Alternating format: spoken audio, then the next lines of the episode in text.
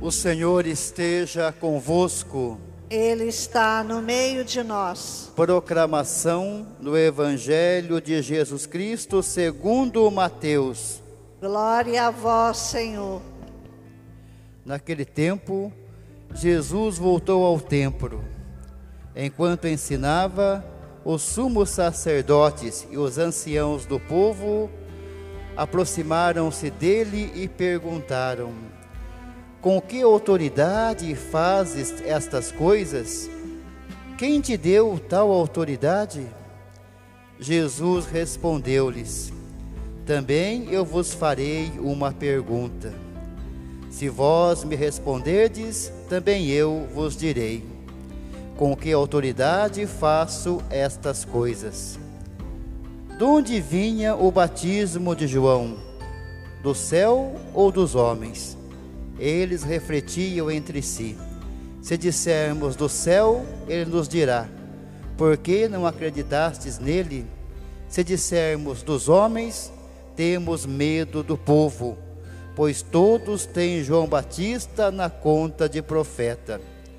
Eles então responderam a Jesus: Não sabemos. Ao que Jesus também respondeu: Eu também não vos direi com que autoridade faço estas coisas. Palavra da salvação. Glória, Glória a vós, Senhor. Senhor.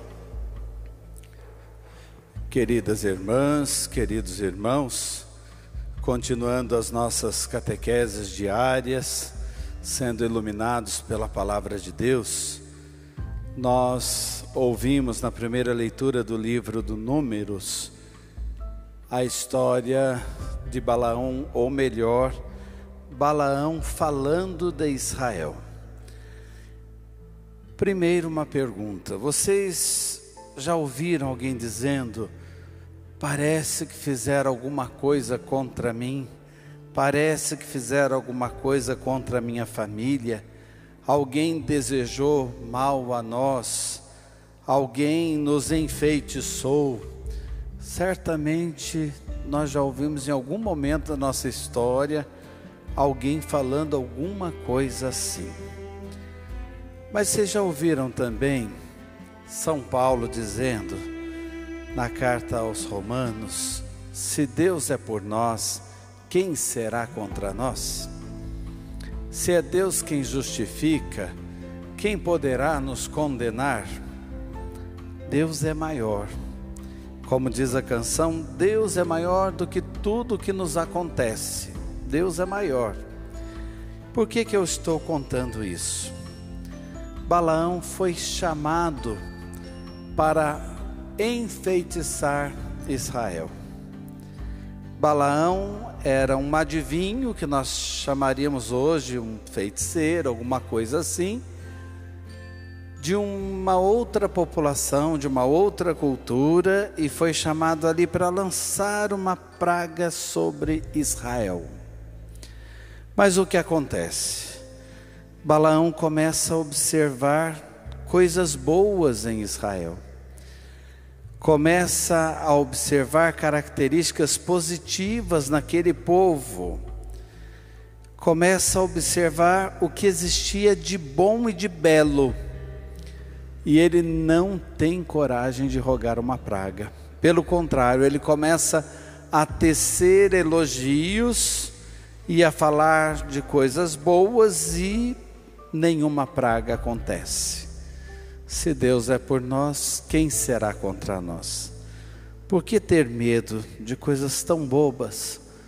Ou de coisas que alguém possa fazer contra a gente, ou pedir, ou rogar sobre a gente? Deus está conosco, definitivamente Ele está conosco. Agora vem uma pergunta.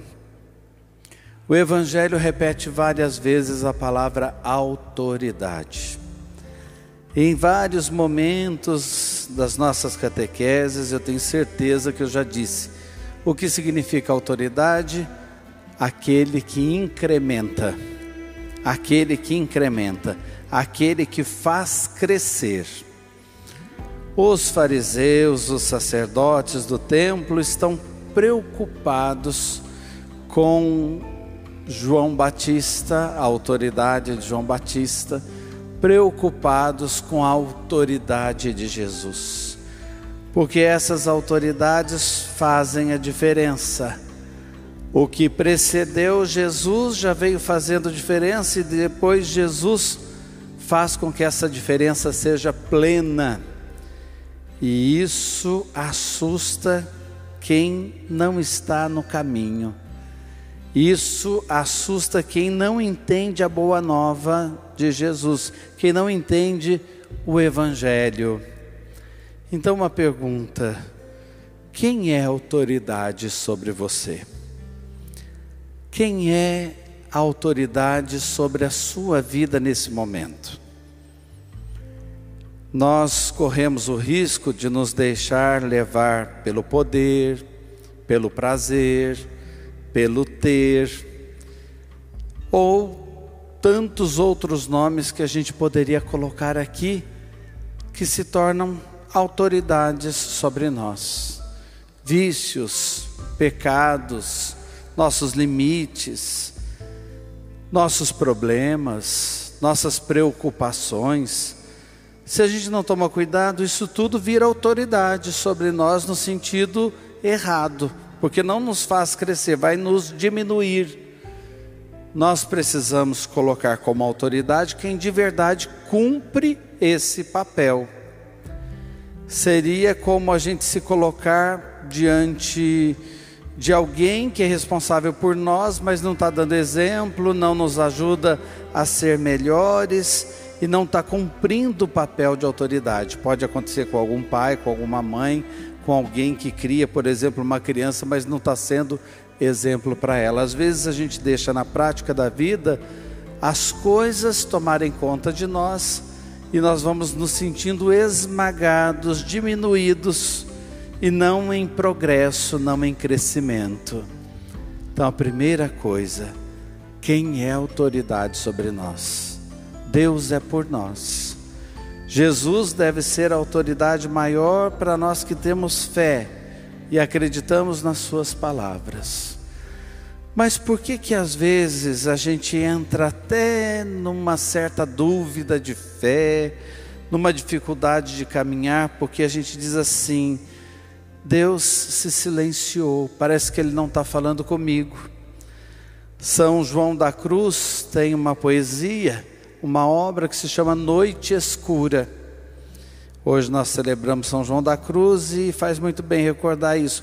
Às vezes a vida fica parecendo uma noite escura.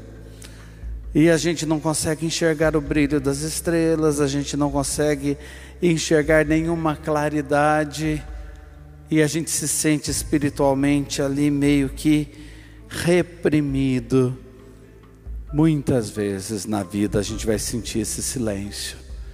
Vocês perceberam que os fariseus e os sacerdotes fizeram pergunta para Jesus, Jesus devolveu com outra pergunta e fez silêncio. Não respondeu. Deixou pensando. Tem situações na vida que Deus parece nos deixar assim, para a gente entender com o tempo, para a gente ler melhor as situações, os acontecimentos, as coisas, para a gente observar quem é que é a autoridade de verdade na nossa vida e a gente mesmo vai dando a resposta para a vida. Agora tem um outro detalhe. Um missionário certa vez falou uma coisa que eu achei muito interessante sobre esse evangelho e partilho com vocês. O papel de João Batista é um papel de mexer com as estruturas. João Batista veio dizer que o machado estava colocado à raiz da árvore. Ele veio para falar de um fogo que consome. O que, que seria João Batista? Ou quem ele foi? Um precursor de Jesus. Depois dele veio Jesus. Depois dele, a brisa suave e mansa que Jesus é, na ternura que ele nos revela, na misericórdia que ele derrama sobre nós e a misericórdia do Pai. na nossa vida concretamente, o que, que seria João Batista? Aí eu repito aquilo que o missionário disse, mas eu acho muito interessante. Padre Antonello, ele diz assim: o seu marido que te dá trabalho é João Batista na sua vida. Crê em Deus, Pai. A sua esposa, que às vezes não te entende, é um pouco João Batista na sua vida. Sabe aqueles filhos que estão dando trabalho e hoje você não consegue entender por que, que eles foram parar naquela situação, ou naquele vício, naquela dificuldade? Eles são João Batista. Sabe a pandemia que o mundo está vivendo? De certa forma, é um pouco João Batista. Tem situações na nossa vida que chegam para dar um chacoalhão, balança a gente. Tem situações que a gente enfrenta na nossa história que deixa a gente sem rumo e até coloca a gente em noite escura. João Batista mexe com as estruturas. E esse missionário faz essa comparação que eu realmente achei interessante. É isso mesmo. Depois de João Batista vem Jesus, a brisa suave e mansa. Depois que a gente enfrenta essas dificuldades, enfrenta com coragem, de cabeça erguida, aquilo que não está dando certo, vem a brisa suave, mas é assim mesmo. Ah, mas está demorando. Pode durar um ano, pode durar dois anos, pode durar um tempo. Se Deus é por nós, quem será contra nós? Depois que as nossas estruturas foram balançadas, vem Jesus. A gente não diz depois da tempestade vem a bonança. Só que a gente não tem paciência de esperar a bonança. A gente não tem paciência de esperar o tempo bom. Então, ao invés da gente ficar reclamando e a gente ficar se impacientando até com Deus, dizendo: por que, que o Senhor permite tudo isso? Sofra os silêncios, que às vezes a gente não tem resposta de tudo, como no Evangelho de hoje. Dê tempo ao tempo. Acredite no poder de Deus. Deixe as situações da vida balançar você. Às vezes é balançando alguma coisa que as coisas chegam no lugar lá dentro. E Deus certamente age assim também conosco, para o nosso bem, para trazer depois harmonia e sintonia da gente com a gente mesmo. Amém.